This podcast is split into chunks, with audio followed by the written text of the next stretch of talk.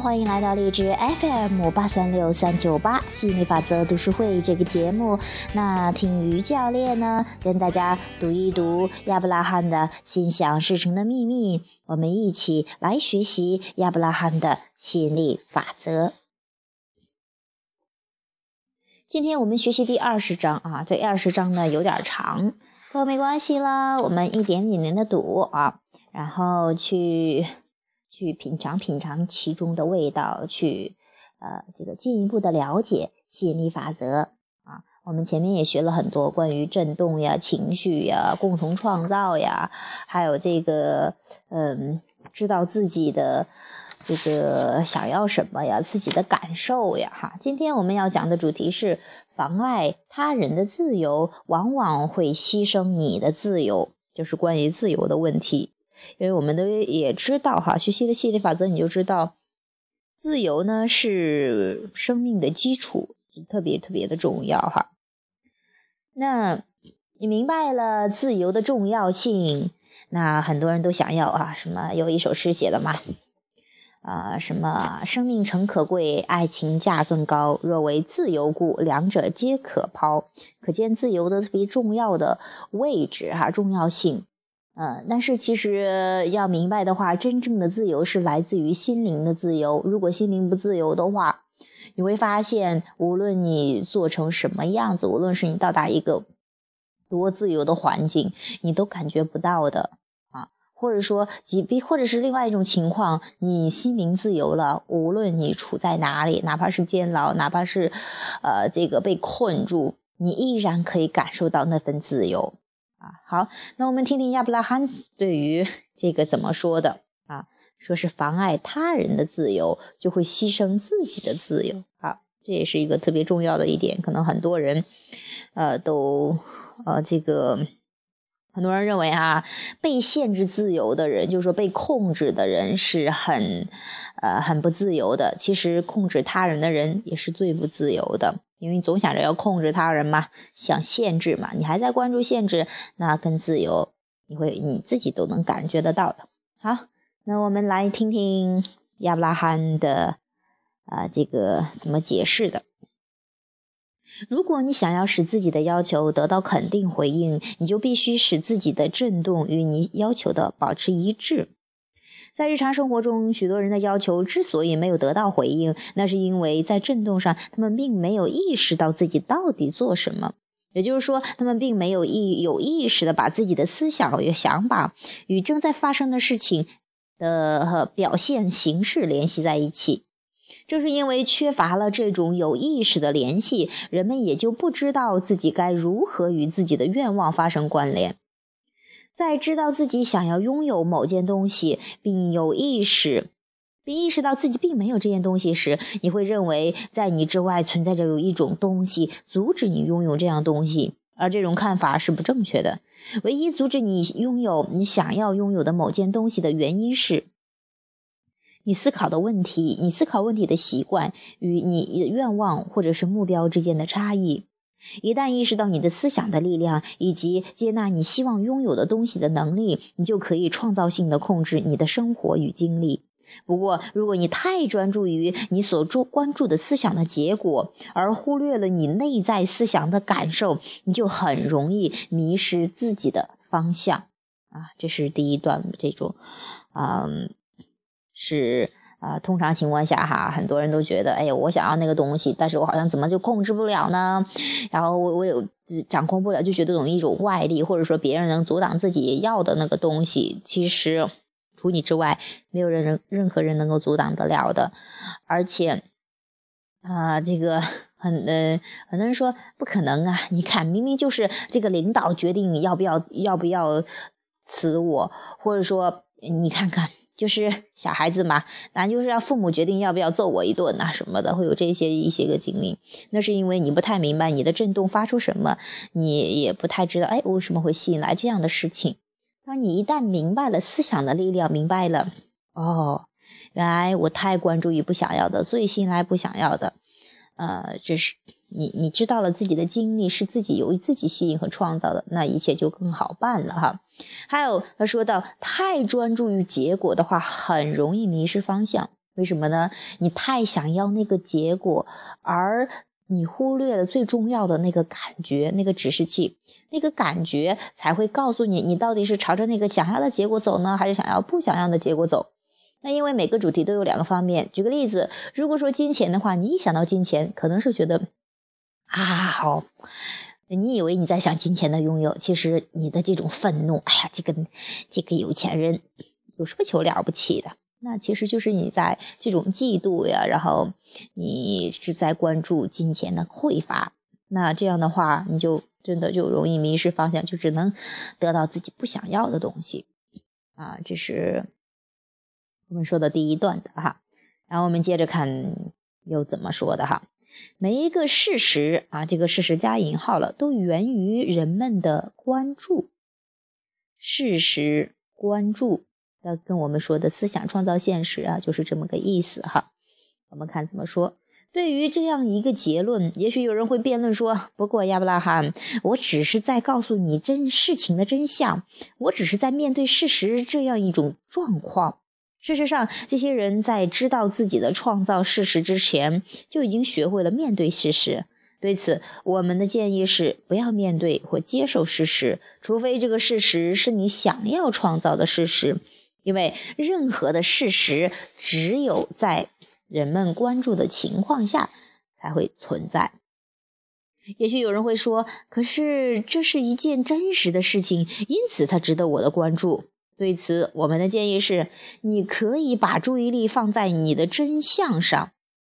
对你来说，把主要的注意力放在你的感受方式上，而不是事情的发展上，你将从中受。啊，获得最大的收益哈，这一点特别重要哈，放在感受上而不是事情的发展上。因此，无论你在何时把注意力放在事情的发展上，你都是在妨碍事情的发展。任何关于你和他人生活经历的统计，都只是过去某些人的一些经历和成功，他们并不代表着现在和将来，而你所面对的正是残酷的现实与现在。在你生活的社会当中，有一些人从事着对人类的生活与经历的统计，他们甚至耗费一生的精力来对人们取得的成功与遭遇的失败进行着比较和对比，并对这些成功与失败发表他们的评论。然而，他们很少意识到，他们的努力对他们自己并没有任何益处，或者为他们所用。他们没有自己的成就感。因为他们的精力和能量是与他们努力的方向背道而驰的。他们一生所做的事情就是为他人的行为或者生活做注解，却从来没有努力发挥他们自己的创造才能。所以，等到他们渐渐的意识到他们的是自己的幸福或快乐取决于他人的行为或者生活之所以是这样的事实之后，他们就会发现他们处在一个非常尴尬的境界。他们对人们的行为做出评论，指出他们在行为或者信念方面的不当之处，并且可以对他们说不。然而，他们却没有意识到，他们自己已经接纳了这样他们不想要拥有的不足与缺陷。啊，这是这一段的，呃，这个讲的一些，就是关于事实，这也是特别重要的。很多人说：“哎呀，那就是事实呀，那事实就是这样，你要面对现实呀。”那亚伯拉罕也说过多次，如果这个现实是你想要的，你尽可以去面对它，面对它哈，因为真的那些那些事实也好，已经发生的事情都是思想的一个彰显，是他人或者说，嗯，怎么你你之前思想的一个彰显，也是源于你对他的关注。那你要继续关注的话，那这样的事实会不断的出现。如果说那是你想要的，那就太好了；如果不是你想要的，你持续的关注，在你生活经历中折磨的 就只有你自己哈。所以说，希望你呃，这个意识到这一点。你看看周围的张想，其实他也在反馈一些信息，告诉你你在做着什么样的事情，你在发出什么样的震动，你在关注什么，从而有意识的去调整你的关注点，调整你的吸引点，然后让进入到一个不一样的人生。啊，还有一点也说的特别重要，就是说，如果说你把你的关注点发生这个放在事情的发展上，比方说，哎，事业发展到什么样一个地步了，我赚了多少钱，我这个人工与员工有多少，呃，我这个公司的客户是怎么样个情有有多少什么什么这一些具体的数据，但你发现，哎呀，这个客户怎么还没有下订单呢？哎，这个这个员工怎么那么不好好干活呢？当你发生发现这些。在事情的发展上的时候，你往往觉得很不可掌控的。那其实你想要的是，哎，这个事业顺顺利利的，然后去享受这个过程，享受事业中的乐趣，与客户打交道的乐趣，与员工互动的乐趣，与做生意的乐趣，哈，你去享受这个东西的。然后你享受的同时，金钱会过来，允许进来的，哈，这是这是一个自然的结果。那当你把它放在感受方式上时，哎呦，你感觉方式，我们知道感觉方式是一个震动的一个表达和一个指示器哈。那你把你的感受放在你的你的主要的关注点放在感受上，那这样的话，你知道，哎，我感觉好了，就在吸引想要的；感觉不好，就在吸引不想要的。那你就特别明晰，也特别容易掌控啊。这是我们说的，一定记着哈。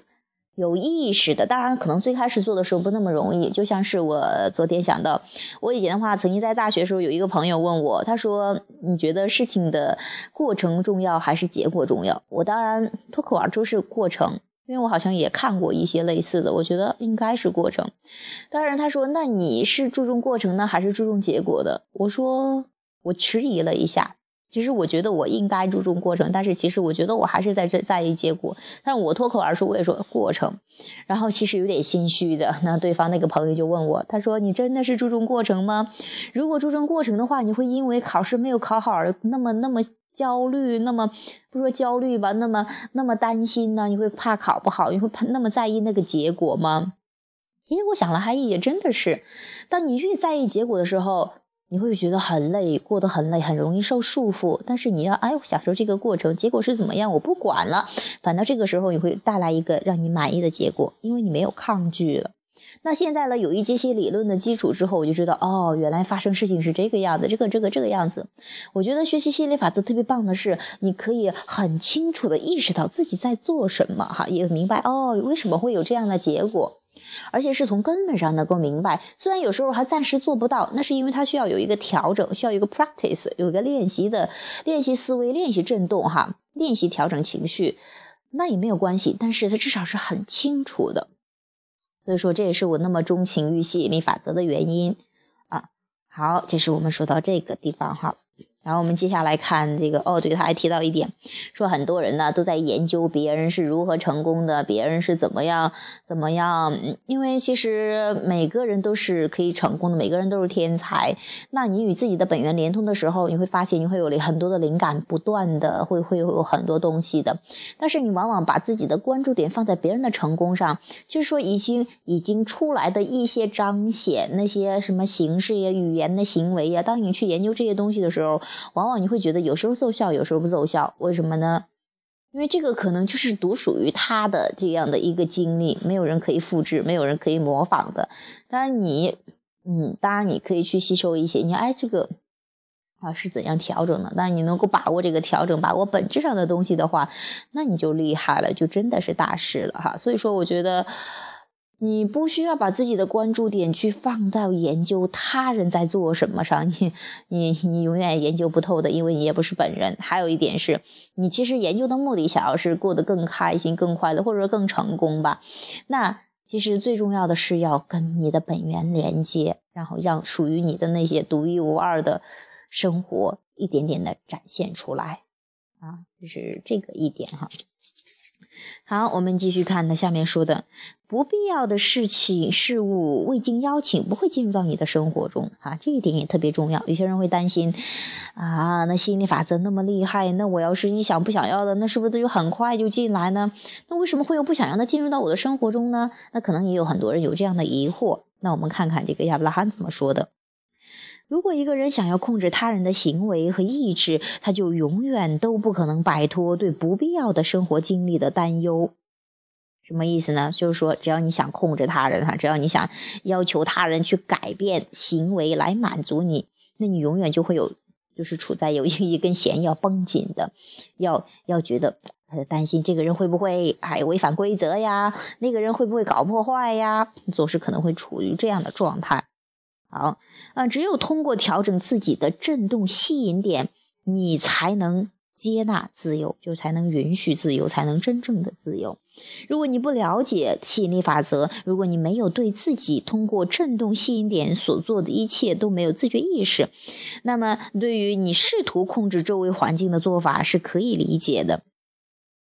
这什么意思？就是说，你如果不不知道吸引力法则的话，哈，你你也不知道吸引点的这个震动吸引点是怎么回事儿，哈，你是无意识的，你想去，就说不不明白里面的作用力是什么，哈，你就想控制呢，这一点也是可以理解的，哈。